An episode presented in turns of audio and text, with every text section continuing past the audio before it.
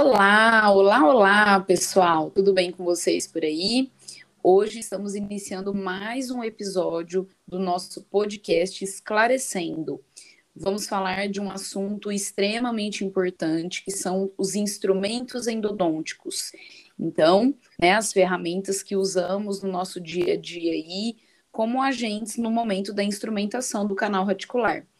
Gostaria de agradecer a todos que estão é, nos dando feedback sobre o podcast, né, dando sugestões de temas, é, falando quão produtivo está sendo aí, auxiliando para vocês nos estudos.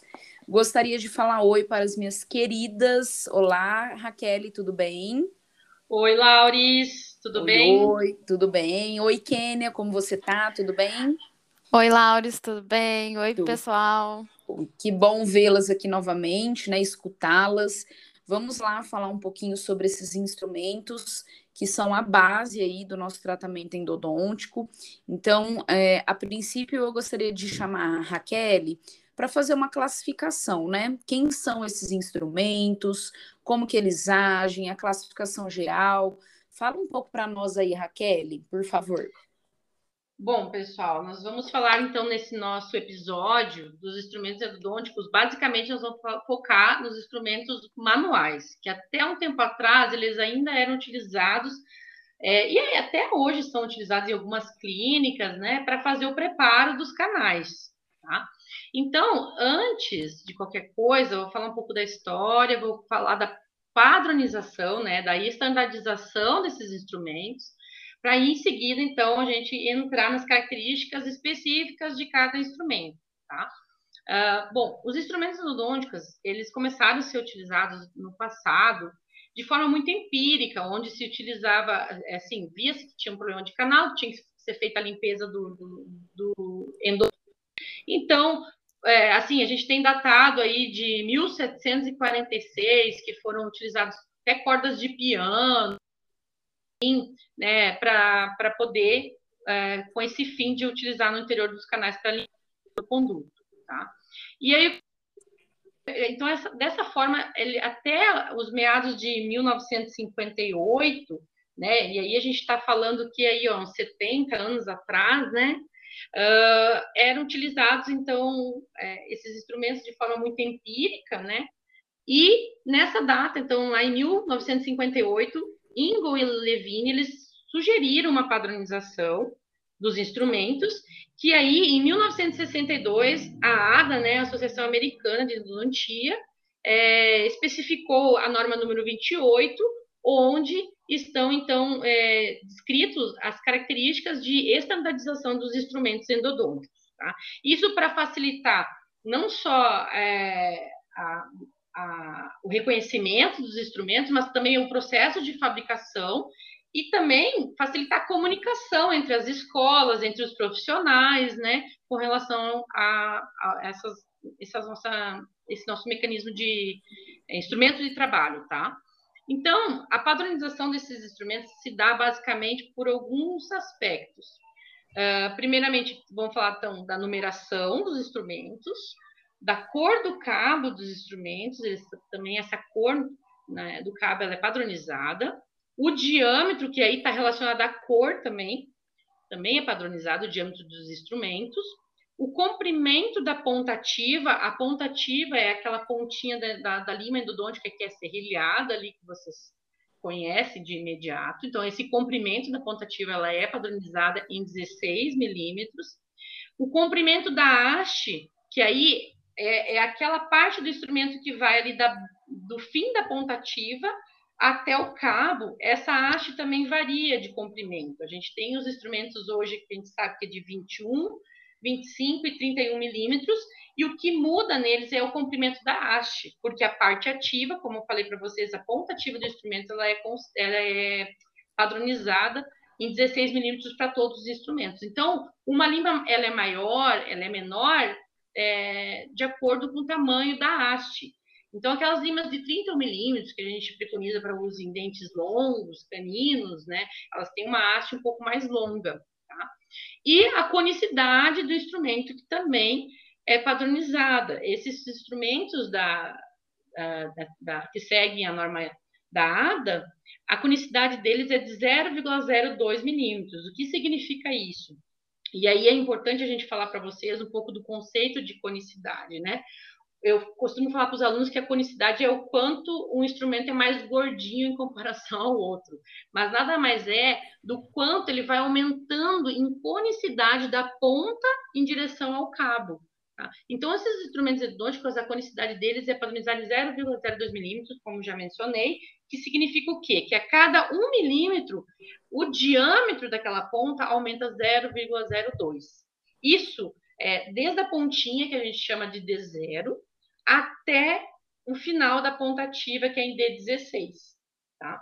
Uh, então, isso é padronizado. Se vocês pegarem, vamos dar um exemplo aqui, uma lima, por exemplo, 20, que é uma lima amarela, o diâmetro na ponta dela é 0,20 micrômetros e milímetros, certo?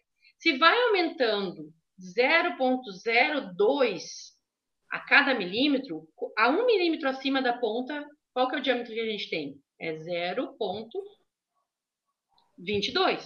Tá? E assim vai subindo até o D16, que é o final da ponta, ponta ativa. Então, aí, esse aumento se dá de 0,32 milímetros. Tá? Uh, bom, pessoal, com relação à numeração dos instrumentos, é, aí a gente tem a divisão também desses instrumentos em série. Tá? Uh, o, a gente tem a série especial, que é da Lima, é a Lima 6, a 8, a 10. A cor delas é, a Lima 6 é a rosa, a 8 é a cinza e a é a roxa. Aí, em seguida, nós vamos ter a primeira, a segunda e a terceira série. Tá? O que normalmente a gente pede para os alunos, ou que a gente tem em consultório, é primeira e segunda série, que são a, aquelas que vão dar. A primeira série vai dar 15 até a 40, a segunda série dá 45 até 80. A terceira série é, uma, é um pouco mais difícil de encontrar até para comprar, às vezes, mas existe também no mercado. Tá? Então, só repassando para vocês as cores das linhas, a lima 15 é a branca, a 20 a amarela, a 25 a vermelha, a 30 a azul, a 35 verde e a 40 preta. Essa sequência de cores, ela vai se aplicar também à segunda e à terceira série. A diferença é que na segunda série vai começar pela 45, que vai ser a branca, a 50, que vai ser a amarela, a 55 vai ser a vermelha.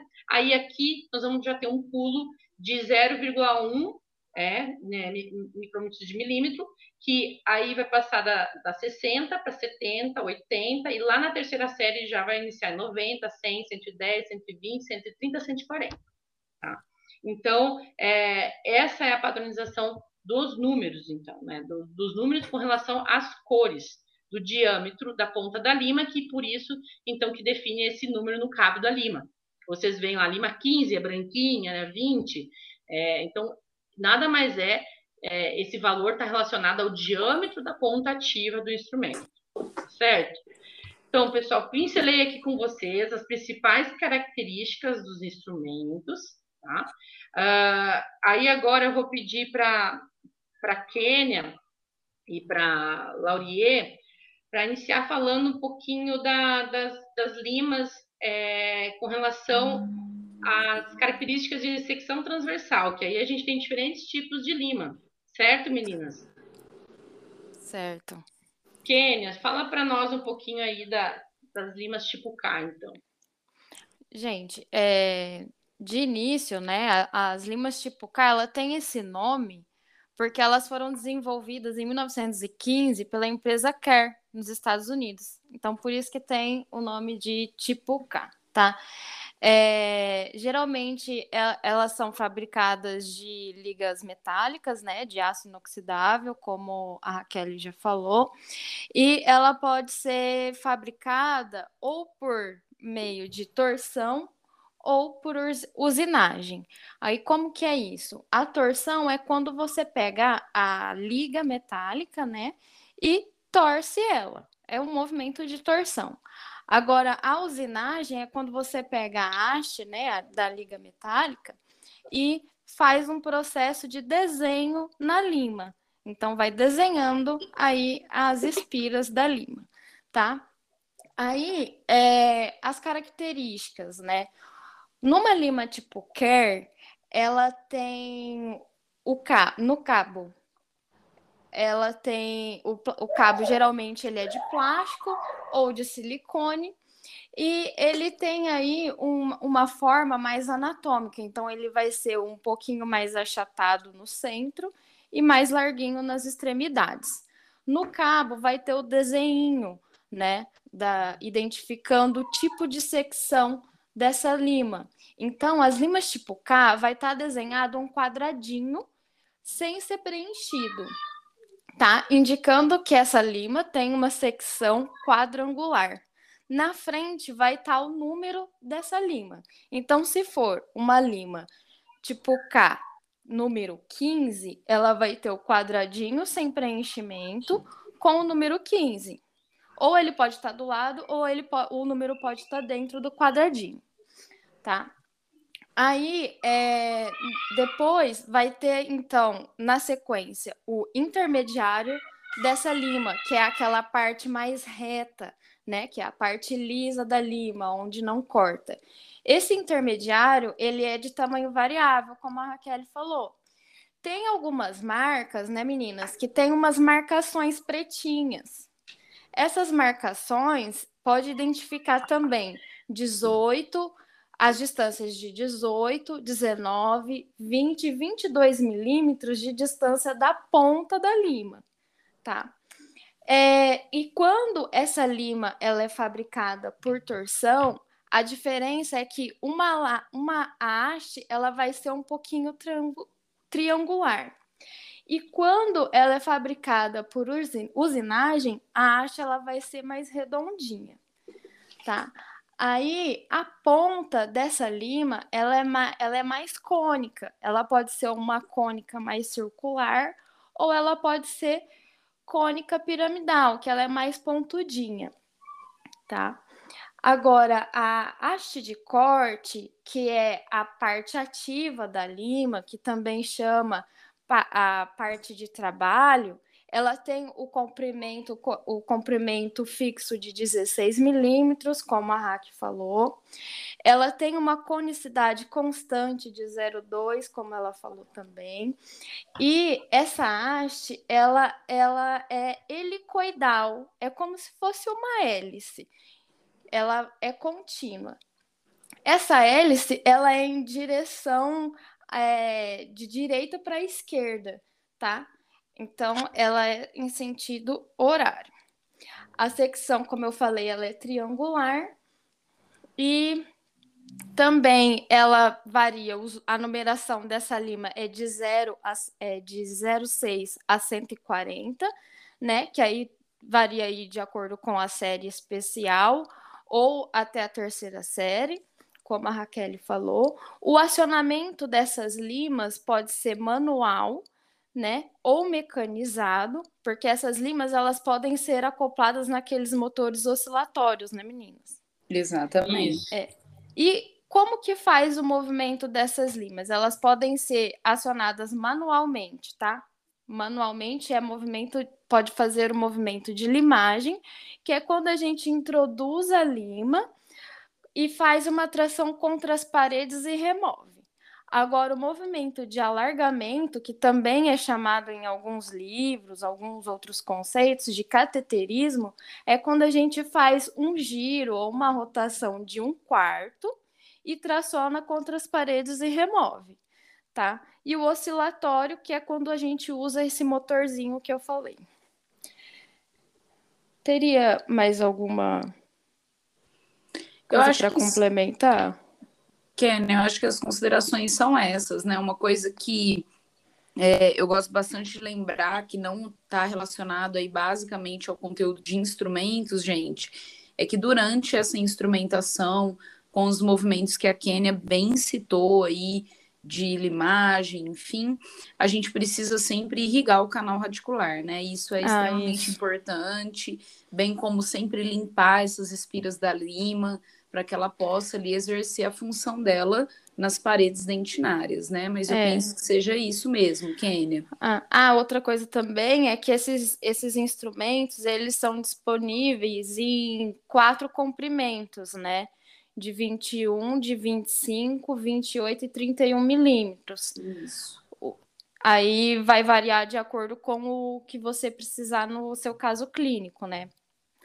E também lembrar que tem um cursor, um cursorzinho da Lima que, chama, que a gente chama de stop, né? Que é ah, muito esqueci importante. De mencionar isso mesmo. É muito importante ter esse cursorzinho, porque é ele que vai ajudar a gente não perder as referências que a gente isso. vai fazer durante o tratamento. É, a gente determina ali com a régua, né, o tamanho é. que a gente quer trabalhar nesse canal radicular. Exato. Ótimo. Mais alguma consideração, Kênia? Não, acho que agora das limas tipo K seria isso. Lembrando então que ela, para identificar basicamente a lima, ela tem um quadradinho sem preencher com o número dentro ou o número fora. O quadradinho é sem ser pintado, tá, gente? A lima tipo K. Agora a hack, ela vai falar a diferença que tem entre a tipo K e a lima tipo K Flex ou Flexofile. O Kênia, é, você só é, enfatiza para nós qual que é a secção transversal da lima tipo K? Ela eu é... Acho... Ela é reta transversal tri... é, quadrangular. Ah, tá. Porque eu acho Nossa. que você falou triangular. Ah, eu e falei aí... triangular? Não, é quadrangular, gente. Tá. Então, a tipo K é quadrangular. É quadrangular. E agora, a gente vai falar da, da lima tipo flexofile, que a secção dela é triangular, ou seja, é, é um triângulo, né, a secção transversal, e isso fornece algumas características da lima. Por exemplo, ela se torna mais flexível, tá? Porém, como ela vai ter uma menor massa no centro desse triângulo, essa lima ela é um pouco mais susceptível à fratura, tá? E por ter essas pontas é, em menor ângulo né, do triângulo, na, nos cantos do triângulo, essa lima também tem um poder de corte maior. Tá? Então, por ela ser mais flexível, ela é, ela, elas são mais indicadas para canais curvos. Porém, lembrando que sempre pré-curvar esses instrumentos para acionar eles no interior dos canais, tá? Porque a, a força que eles podem exercer na parede, eles pode causar um desvio ou um zip na região apical, se esses instrumentos não estiverem pré-curvados. Então, seguir ali a anatomia do canal radicular. E as limas de flexofile, então, elas não são, é, não é que não são tão utilizadas, né? Mas normalmente a gente utiliza mais a lima de tipo K, e elas eram muito utilizadas no preparo de molares, que hoje têm sido utilizados os preparos mecanizados, a gente já tem instrumentos até é, os de níquel titânio, que nós vamos falar nos próximos episódios, que eles respeitam melhor a anatomia do canal radicular, então por isso que elas caíram um pouco em desuso. Mas, é, quando eu preciso, às vezes, melhorar o, a ter uma ação mais efetiva de corte, em comparação à do tipo K, as limas flexofálicas elas têm um poder um pouco maior de corte. Como que eu identifico essas limas, né? A Kênia falou do quadradinho, né? Na cabeça ali da, do, do cursor, é, as limas do, de flexofile, embora elas sejam secção triangular, elas também ser, apresentar um quadrado lá na superfície lá do cursor, só que esse quadrado ele vai ser preenchido, ele vai ser completamente pintadinho, tá? Com um número dentro também. Então, isso que diferencia uma lima tipo K da outra. Lembrando que tem algumas limas que apresentam é, no cabo, né, a secção transversal triangular, mas esses instrumentos, quando tem esse desenho, eles não são do tipo flexofile, são alargadores, tá? Então, o que diferencia uma lima tipo K de uma lima flexofile é o, é o preenchimento do quadradinho lá em cima da, do cabo da lima, tá? Na bundinha, vamos falar assim, do cabo da lima. Que ele quando é aberto, como a Kenia falou, a gente tem a lima tipo K. E quando ele é completamente pintadinho, né, ou fechado, quadrado fechado, a gente fala, ele é uma lima do tipo flexofile, certo? E aí, Laurier, fala para nós um pouco pra, das limas tipo Redstone, que elas são completamente diferentes da tipo K e da tipo Flexofile. Então, bora, bora falar dessas uhum. limas que tem uma indicação aí muito específica, né? É, os alunos aqui na instituição que eu trabalho, basicamente eles não as têm na caixa endodôntica. Mas para nós, né, profissionais aí, cirurgiões dentistas, trabalhamos no dia a dia muitas vezes com retratamento, é uma lima chave aí, né? Então, uhum. as limas Redstrom, do tipo Redstrom, são limas aí de aço inoxidável também, como todo o episódio, a gente abordou apenas o aço, e elas são fabricadas por usinagem. Então, já foi descrito brevemente como é o processo de usinagem. É, um diferencial assim básico dessas limas é basicamente ali o desenho no cabo. Então, o cabo, gente, é que nem na panela, né? É o lugar que a gente segura alguma coisa. Então, eu já quero fazer uma observação puxando a orelha aqui dos meus meninos, garotas, que eles pegam hum. a, os instrumentos pela parte ativa e não pode né? A gente contamina ah. todo o instrumento, a gente tem que segurar um instrumento pelo cabo. E nas limas do tipo Redstrom, a gente consegue observar nesse cabo um círculo, né? Por que um círculo? Porque a secção transversal desse instrumento, ou seja, se eu pegar um instrumento, cortar ele no meio, levar no microscópio, eu vou observar lá dentro a massa, uma forma de gol vírgula. Então ali a gente tem é, um, res, né, um resultado ali de uma única aresta lateral de corte. Então, basicamente, gente, esse círculo ele está relacionado com a secção transversal do instrumento. Então, comercialmente, se eu chego lá na dental, eu posso falar assim, moço, eu quero uma lima do tipo Redstrom, e ele vai falar que tamanho. Então, a gente tem, da mesma forma que as do tipo Care, vários comprimentos. Então, 21, 25, 28, que não é tão comum, mas tem, e 31 milímetros. Então, como a Kênia bem colocou para nós, como que eu vou escolher isso? Basicamente, de acordo com o comprimento do meu dente. Então, às vezes, se eu estou trabalhando num canino muito grande, eu preciso de uma lima que compreenda esse comprimento todo, então eu buscaria algo, por exemplo, de 31 milímetros. Ou se é um dente muito pequenininho, a gente pode trabalhar com um 21 milímetros, por exemplo, né? Isso. Basicamente, dentre esses comprimentos, é, já é ali um, um pré-requisito de todos os instrumentos ter 16 milímetros de comprimento na parte ativa, como a Raquel bem pontuou, porque isso faz parte é, já ali das determinações dos instrumentos, né? Então, apesar de ter comprimentos diferentes, nós vamos ter também nas limas Redstrom 16 milímetros de parte ativa, e os números variam de acordo ali, é, desde a primeira série ou série especial, então desde 08 até primeira, segunda e terceira série, chegando até o número 140.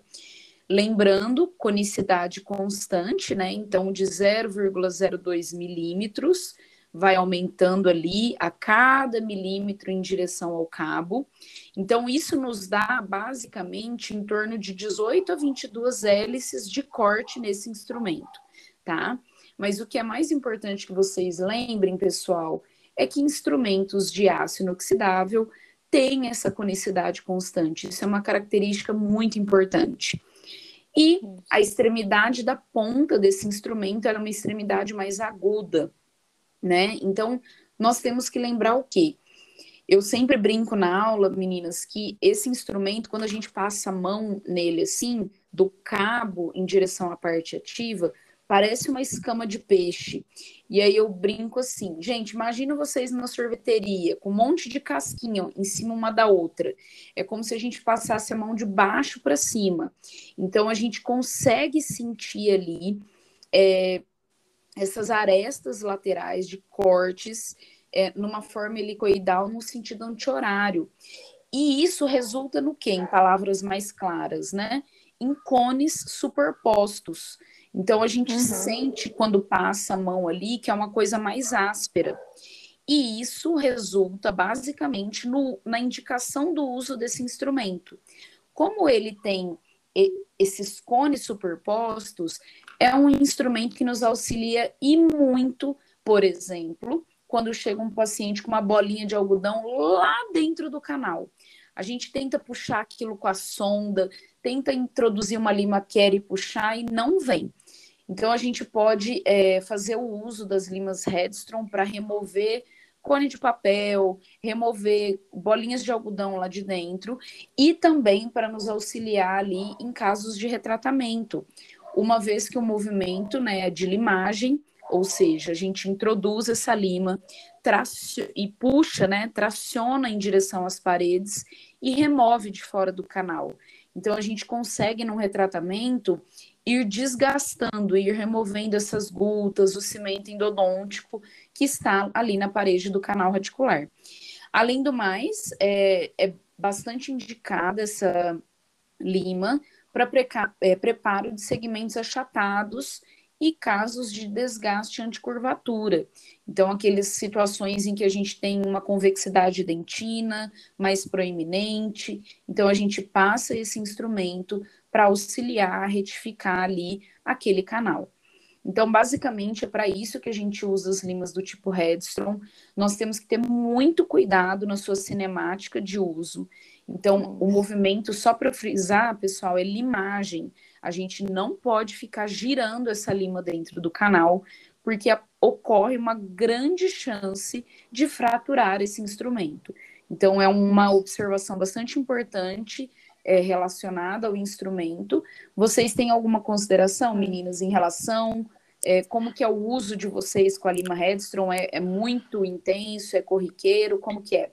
Não, a gente usa muito pouco, principalmente, eu uso principalmente nos casos quando desobtura o canal, uhum. aí você, é, hoje a gente tem utilizado muitos sistemas reciprocantes, né, que depois nós vamos falar nos próximos episódios sobre isso, mas é, normalmente esses instrumentos eles vão no centro da guta percha.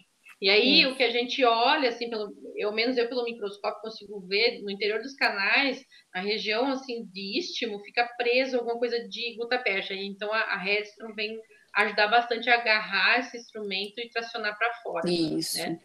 Isso e pela mesmo. característica mesmo que você falou, né, Laura? Como ele parece, eles têm parece esses cones superpostos, a parte de base, a, não a base do cone, vamos dizer a ponta onde ficaria do cone, ela é mais estreita. Então, por isso que a gente não deve girar ela no interior do canal, porque é uma região de menor diâmetro que pode fraturar, certo? Sim, exatamente. Certo. É. E assim, lembrando também que como ela não, não, não, é, não é tão utilizada, mas antigamente, antes de usar Headstrong, a gente sempre tinha que usar uma, uma lima care, né? Isso, exatamente. E mesmo o que a Hack falou, mesmo usando um rotatório, ela, ela é usada depois de usar outro instrumento. Então, assim, nunca introduzir ela direto dentro do canal, né? É, exatamente. Eu sempre brinco com um lema com os meus meninos em sala de aula, que é o seguinte: Gente, pode ter aí níquel titânio, limas rotatórias, reciprocantes, mas eu acho que é, instrumentos aí de aço, né, as limas Care, elas são como suas calça jeans. É uma clássica e nunca vai sair de moda. Até porque a gente precisa fazer um movimento de cateterismo, né? Então, conhecer o leito desse canal que a gente vai trabalhar, conhecer a anatomia do dente. Então, limas do tipo Care, essas limas de aço, elas são fundamentais. É aí, como você bem colocou, né, Kênia?